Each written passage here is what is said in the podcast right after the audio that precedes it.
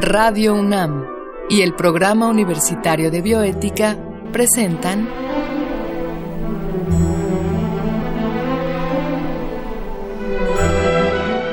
El Árbol de las Ideas. Bioética, Ciencia y Filosofía para la Vida. Con Paulina Rivero Weber. Gran saludo a todos los radioescuchas. Soy Paulina Rivero Weber, directora del Programa Universitario de Bioética. Y como ustedes recordarán, iniciamos esta temporada, esta cuarta temporada, con el doctor Mario Molina para hablar de la capa de ozono.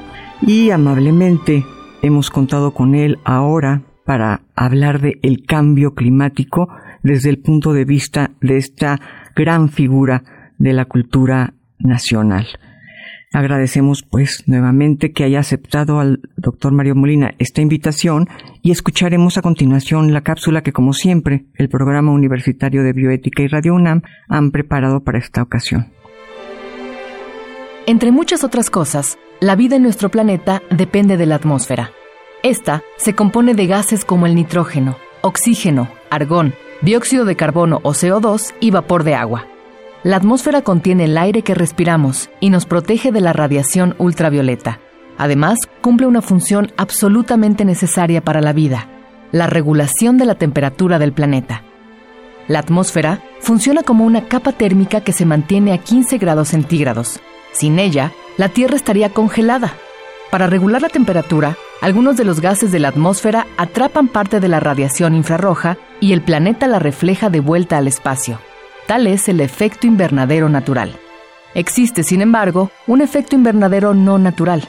Este es resultado de la concentración de gases como el dióxido de carbono, el metano y el óxido nitroso, y representa una seria amenaza para la vida en el planeta. Cuando aumenta la cantidad de gases de efecto invernadero, aumenta la temperatura, alterando y modificando el clima global. La emisión de gases de efecto invernadero ha incrementado extraordinariamente en los últimos siglos. La causa más conocida es el uso masivo de combustibles fósiles como el carbón, el petróleo y el gas natural. Debido a ello, en poco más de dos siglos, la concentración de CO2 en la atmósfera incrementó a más de 400 partículas por millón. Antes, la concentración se había mantenido estable, entre las 200 y 280 partículas por millón durante cientos de miles de años. Por extraño que parezca, hay otro factor cuyo impacto es aún mayor en el aumento de gases de efecto invernadero, la industria de la carne. Cada año, más de 12 millones de hectáreas de bosques y selvas son convertidas en monocultivos para alimentar al ganado. Este hecho en sí destruye la biodiversidad y reduce las áreas de reabsorción de CO2. Aún peor, es que en muchos casos se provocan incendios para cambiar el uso de suelo de bosques y selvas, y por si fuera poco, el proceso digestivo de las vacas genera grandes cantidades de metano. El impacto de este gas en el calentamiento global es 30 veces mayor que el del CO2. Por estas razones, se estima que la industria de la carne es mucho más contaminante que el uso de todos los vehículos del mundo. En el fondo, el cambio climático producido por el efecto invernadero no natural es una consecuencia del capitalismo. El estilo de vida occidental nos ha convertido en consumidores insaciables. Este problema es mayor aún entre los países ricos del hemisferio norte, quienes consumen bastante más que los países del sur. Por ejemplo, si todos adoptáramos el estilo de vida europeo, necesitaríamos los recursos de tres planetas como la Tierra. De modo parecido, si todos adoptáramos el estilo de vida de Estados Unidos, harían falta siete planetas. Algo que debemos tener claro sobre el cambio climático es su origen antropogénico, es decir, que ha sido ocasionado por la actividad humana. Algunas de sus consecuencias son el deshielo de los casquetes polares, el aumento del nivel y la temperatura del mar, y una mayor probabilidad de que se presenten huracanes o ciclones de gran intensidad. Además, el cambio climático altera los patrones de lluvia, lo que puede provocar inundaciones, sequías o incendios. Todo lo anterior tiene efectos devastadores para la biodiversidad, pues destruye el hábitat de muchas especies y altera sus ciclos migratorios y reproductivos. Otras consecuencias económicas y sociales son la pérdida de suelos fértiles y de cosechas, así como la aparición de refugiados ambientales. Estos son las personas que se ven obligadas a migrar debido a intensas sequías o por la inundación de su territorio. Pese a las campañas que niegan todos estos síntomas, promovidas por empresas con fuertes intereses en las industrias cárnica y petrolera, hoy el cambio climático es tan real como la fuerza de gravedad. Más aún, es el mayor desafío que enfrenta la humanidad. Entre los esfuerzos internacionales para hacer frente a este problema, destaca el Acuerdo de París, que fue organizado por la ONU en 2015 y firmado por 184 países. El acuerdo busca sumar acciones para mantener la temperatura global en este siglo por debajo de los 2 grados centígrados respecto a niveles preindustriales. Sin embargo, pese a que Estados Unidos es el segundo país con mayores emisiones de CO2, en 2017 el gobierno de Donald Trump anunció que se retiraba del acuerdo.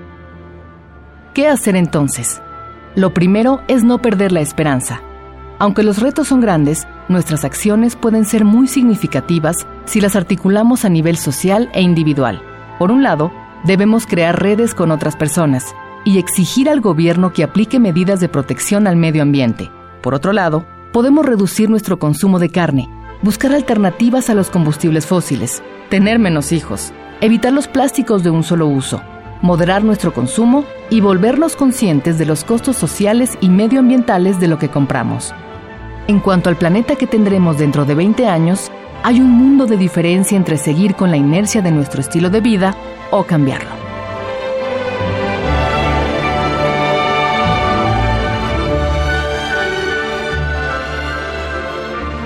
Doctor Mario Molina, yo quisiera hablar con usted de cambio climático, porque mm. usted, bueno, pues después de, de haber hecho este descubrimiento y de haber ayudado de esta forma pues a la sociedad, al planeta, a la humanidad. Usted no se ha quedado tranquilo, usted ha seguido dando conferencias, hablando con gobernantes, insistiendo en la cuestión del cambio climático. Exacto, sí, sí, sí. Y este, bueno, me imagino entonces que podríamos hablar de otros contaminantes que están haciendo mucho daño al planeta y dentro de estos contaminantes, ¿cuáles serían los más importantes? Pues para, para el cambio climático resulta que son los que llamamos gases de efecto invernadero. Y esto, pues lo, explico brevemente de la siguiente manera. Ah, ah, es algo también que ya se ha comprobado muy claramente con, con el avance de la ciencia, pero ya desde el siglo XIX, pues la comunidad científica se preguntaba cómo funciona el clima de nuestro planeta. Y había mediciones de laboratorio y investigaciones muy claras que lo que lo que eh, proyectaban es que eh, nuestro planeta, la temperatura de la superficie, de acuerdo con estas mediciones que, que, se, que se hacían en laboratorio y mediciones de la cantidad de energía que nos llega del Sol, que es lo que calienta nuestro planeta, pues la proyección es que debería estar a menos 18 grados la superficie del planeta. Y si ese fuera el caso, pues no estaríamos aquí, porque estuviera congelada y no habría evolucionado la vida.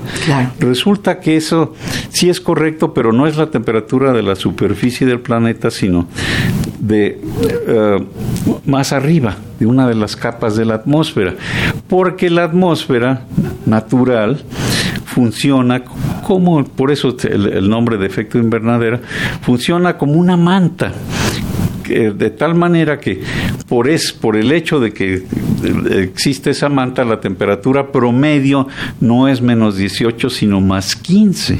Más 15. Más 15, hay 33 grados de diferencia, muy bien conocidos, muy bien estimados, y eso se debe a la presencia de ciertos gases en esta atmósfera, que, es, que por cierto es como la, la eh, la cáscara de una manzana, es muy delgadita la atmósfera de nuestro planeta, pero funciona como decía yo, como una manta cambiando esa temperatura a 33 grados.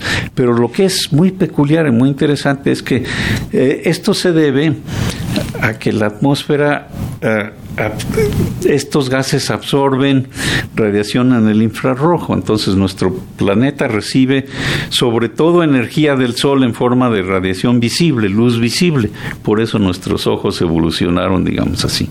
Eso es lo que calienta la superficie. Pero el planeta, que es mucho más frío que el Sol, por supuesto, eh, pierde la misma cantidad de energía que recibe, y esto pues por las leyes de la termodinámica lo sabemos que desde hace millones de años el planeta ya no eh, eh, absorbe energía, sino la misma cantidad que absorbe la emite, ya está en equilibrio, pero la absorbe en forma de luz visible y la emite en forma de radiación infrarroja, que es la radiación que sentimos cuando, por ejemplo, cuando prendemos un calentador y, ponemos una mano cerca de, de, los alambres del calentador, pues ya se siente algo más calientito. Si prendemos más el calentador, se empieza a poner rojo. Eso ya es luz visible. Pero la que no vemos es la infrarroja. Y eso es lo que emite el planeta. Bueno, pues resulta que la atmósfera del planeta es, por fortuna, transparente a la luz visible, que es lo que nos llega del Sol. Pero también es transparente la mayor parte de la atmósfera, que es nitrógeno y oxígeno. También es transparente en el infrarrojo. Pero hay una pequeña cantidad de gases, que son los que se llaman gases de efecto invernadero, cantidades que se miden en, partes por millón. El dióxido de carbono es el más importante de estos gases que absorben en el infrarrojo. Entonces, estas partes por millón de este gas natural, el dióxido de carbono, son las que básicamente son responsables por estos 33 grados de diferencia y por tener pues lo que funciona como una manta, ¿no? Y el dióxido de carbono es el más importante, pero hay unos cuantos más como el metano, el óxido nitroso y por cierto también estos compuestos industriales que se prohibieron con el protocolo de Montreal. Así es que el protocolo de Montreal ha funcionado estupendamente también para el cambio climático. O sea que, o sea que el problema con estos componentes es la cantidad digamos, el dióxido, el metano. es que ese es el por eso pues es lo que hay que explicar porque esto que a lo que me referí es al funcionamiento de la atmósfera natural. Y el dióxido de carbono, pues es un compuesto natural. Nosotros al respirar exhalamos dióxido de carbono, pero respiramos oxígeno que se combina con los eh, con los compuestos, con nuestros alimentos, que, que, pues son compuestos orgánicos que tienen carbono, hidrógeno, oxígeno, etcétera, eh, carbohidratos normalmente les llamamos, y cuando los carbohidratos se queman con el oxígeno del aire, se produce dióxido de carbono y vapor de agua.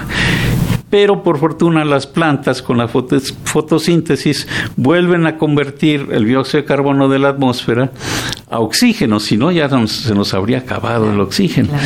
Ese es el proceso natural, pero resulta que desde la revolución industrial, pero sobre todo desde la segunda mitad del siglo pasado, eh, el uso de combustibles fósiles pues petróleo, etcétera, al quemarlos se produce eh, dióxido de carbono y se ha usado tal cantidad que casi se ha duplicado, no, no ha duplicado, pero sí ha subido más del 40% la cantidad natural de dióxido de carbono, que es lo que controla el clima. Así es que, pues, desde ese punto de vista no es sorprendente que, que haya cambio climático, porque el dióxido de carbono permanece más de un siglo en la atmósfera. Bueno, más o menos la mitad de lo que se emite sí se absorbe en los océanos y por las plantas rápidamente, pero una buena parte permanece más de un siglo. Por eso es un problema global. Y por eso, pues ya se calentó. Ya no tenemos más 15 grados, que es la superficie del, planeta, lo que había habido por decenas de miles de años, sino ahora está a más 16, o sea, ya claramente subió un grado. No parece mucho, pero sí es muchísimo, si es el promedio de todo el planeta. Claro, claro. Y por eso, pues ya vemos los efectos. Claro.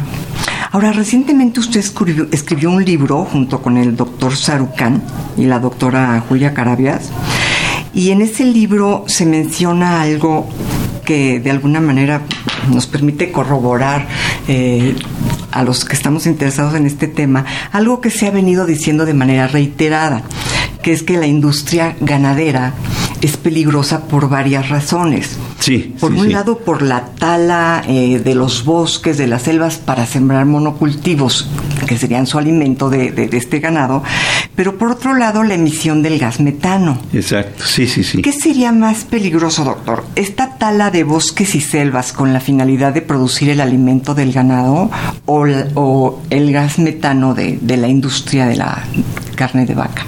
Bueno, resulta que eso es una contribución importante.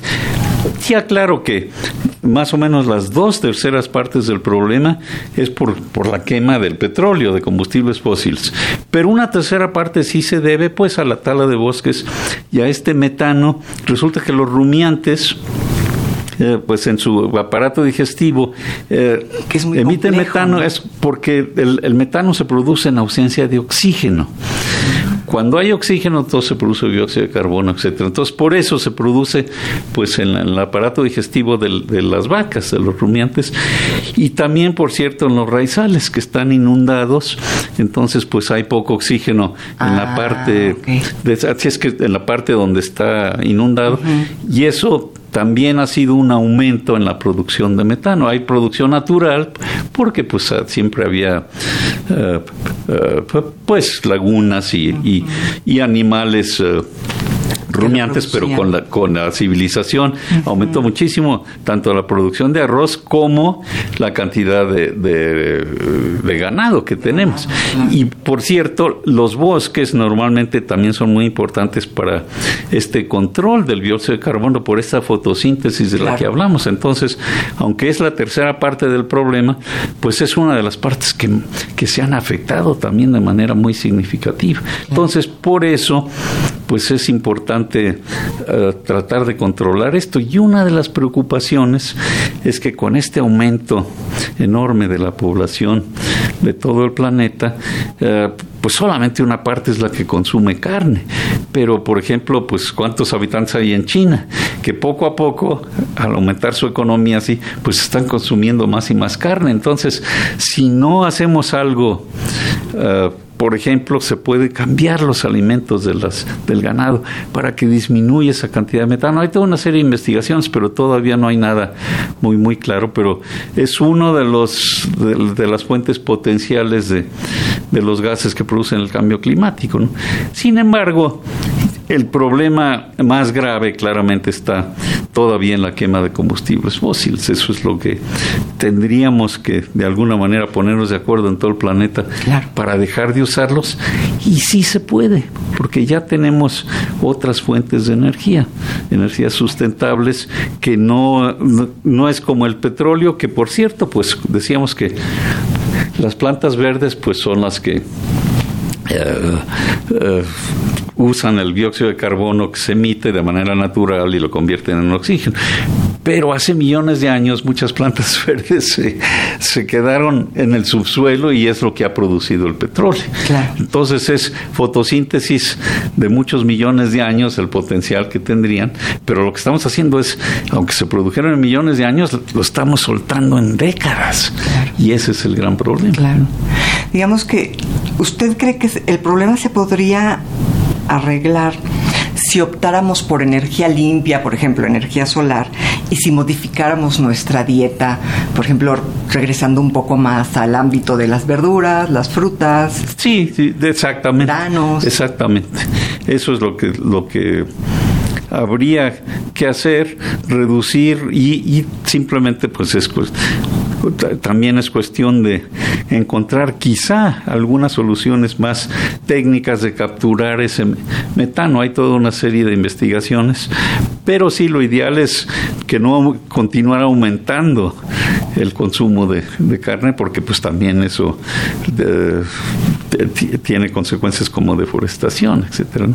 Pero lo que es más difícil es ah, para la sociedad pues ha sido el dejar de usar combustibles fósiles porque pues es la manera como funcionan las economías. Entonces aunque eh, sí hay manera de sustituirlo hay problemas todavía con la energía solar y la energía de viento la energía eólica porque es intermitente pues la energía solar pues si hay nubes o si es de noche no ah, funciona.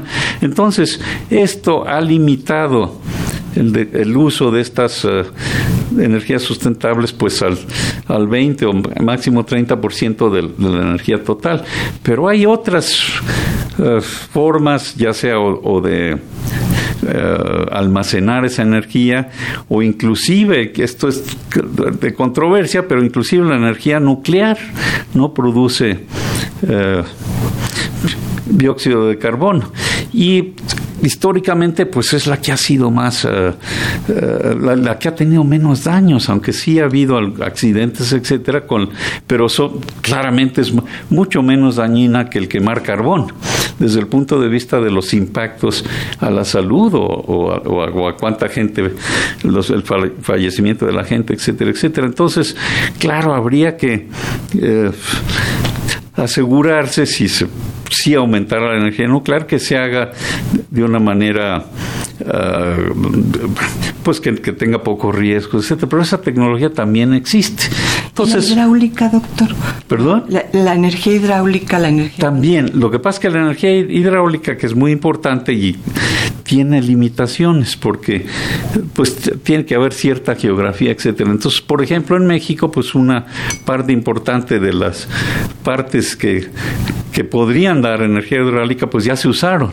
Entonces hay otras más, pero hay problemas serios.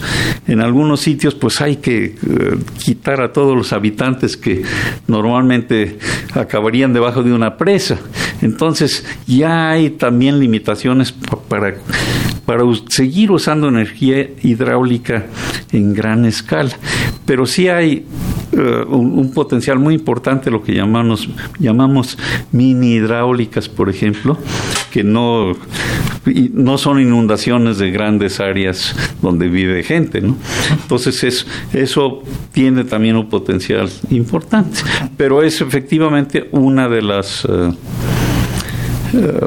maneras de dejar de emitir pues gases de efecto invernadero, pero inclusive ahí hay que tener cuidado porque algunas eh, algunos lagos que para generar energía hidráulica, pues si no se cuida empiezan a emitir metano por, por las plantas que hay abajo, pero esto se puede evitar también. O sea que hay que estar muy consciente de todos los problemas. No hay ningún mecanismo así que sea totalmente eh, seguro y, que sin ambigüedad no cause problemas. Cualquier actividad industrial en gran escala, pues hay que tener cuidado, pero ya la, tecnología nos ha ayudado muchísimo.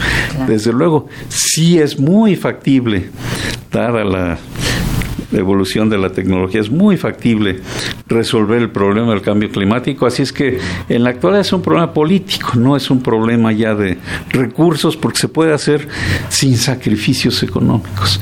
Pero sí hay todavía una, una, una gran inercia política, pues para eh, que, es lo que dificulta hacer ese cambio muy importante para la sociedad. Sí, porque, porque digamos el protocolo de Montreal con respecto a la capa de ozono, pues funcionó muy bien, pero justamente pareciera ser que era un mundo un poco menos complejo, tanto a nivel industrial como a nivel político. ¿no? Exacto.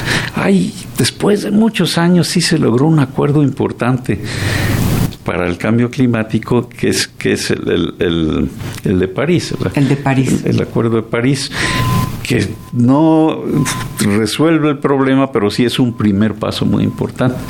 Pero el, el, mismo Acuerdo de París tiene problemas. Por ejemplo, el presidente Trump en Estados Unidos, él por, por ignorancia monumental, decidió, él no cree en el cambio climático y es totalmente absurdo. Y por eso, por eso está retirando a Estados Unidos del, de este Acuerdo de París. Pero, por fortuna, muchos estados como California y Massachusetts, etcétera, en Estados Unidos, pues sí están tomando medidas, pero sí es un un uh, paso atrás muy significativo que esperemos que sea temporal, ¿no? porque ese acuerdo de París pues sí era un buen comienzo para resolver el problema del cambio climático. Y de entrada Estados Unidos había aceptado. Sí, por supuesto, sí, sí, sí. Esto fue con el presidente Obama. Yo estuve trabajando con el, con el grupo de asesores científicos del presidente Obama, nos reuníamos con él muy seguido, y se diseñó el, el el Acuerdo de París para que Estados Unidos lo pudiera aprobar, porque el problema que, que hay no solo es del presidente Trump, sino del Partido Republicano en Estados Unidos. Entonces, con el presidente Obama se diseñó el, acuerdo de tal manera que no tuviera que ser aprobado por el Congreso en Estados Unidos, que era dominado todavía por los republicanos. Ahora ya, pues la Cámara Baja en Estados Unidos ya está, la mayoría son demócratas, entonces esperemos que poco a poco haya, por ahí pueda, haya cambio. Exacto. Por ahí pueda. ¿Esta fue la última reunión sobre el cambio climático, doctor, el Acuerdo de París? Sí, la última reunión internacional importante. Todos los años hay reuniones, lo que se llama COPs, conferencias de las partes.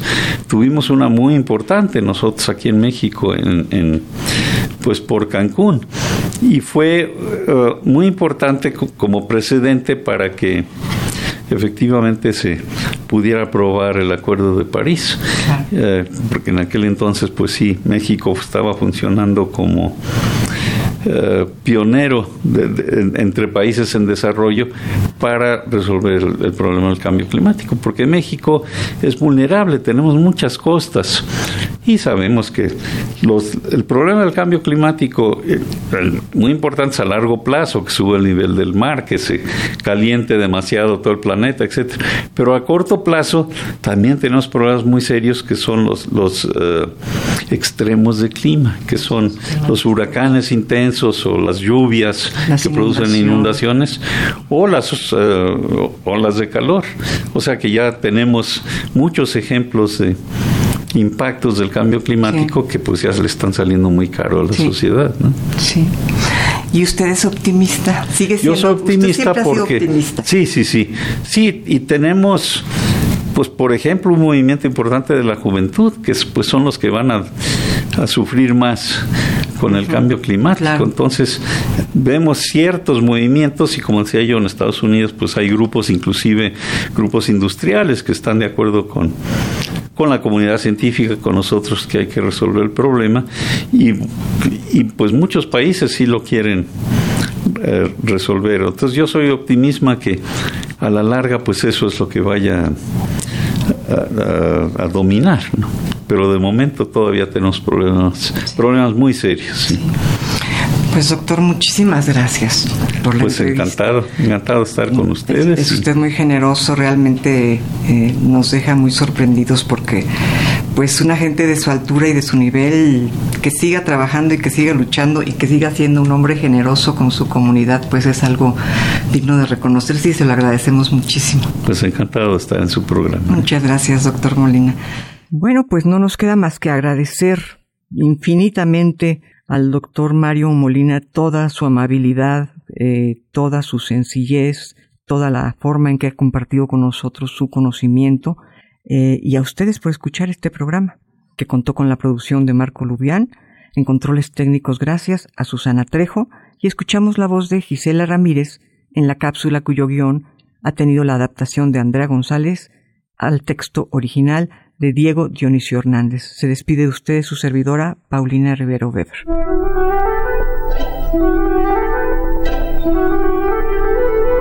Radio UNAM y el Programa Universitario de Bioética presentaron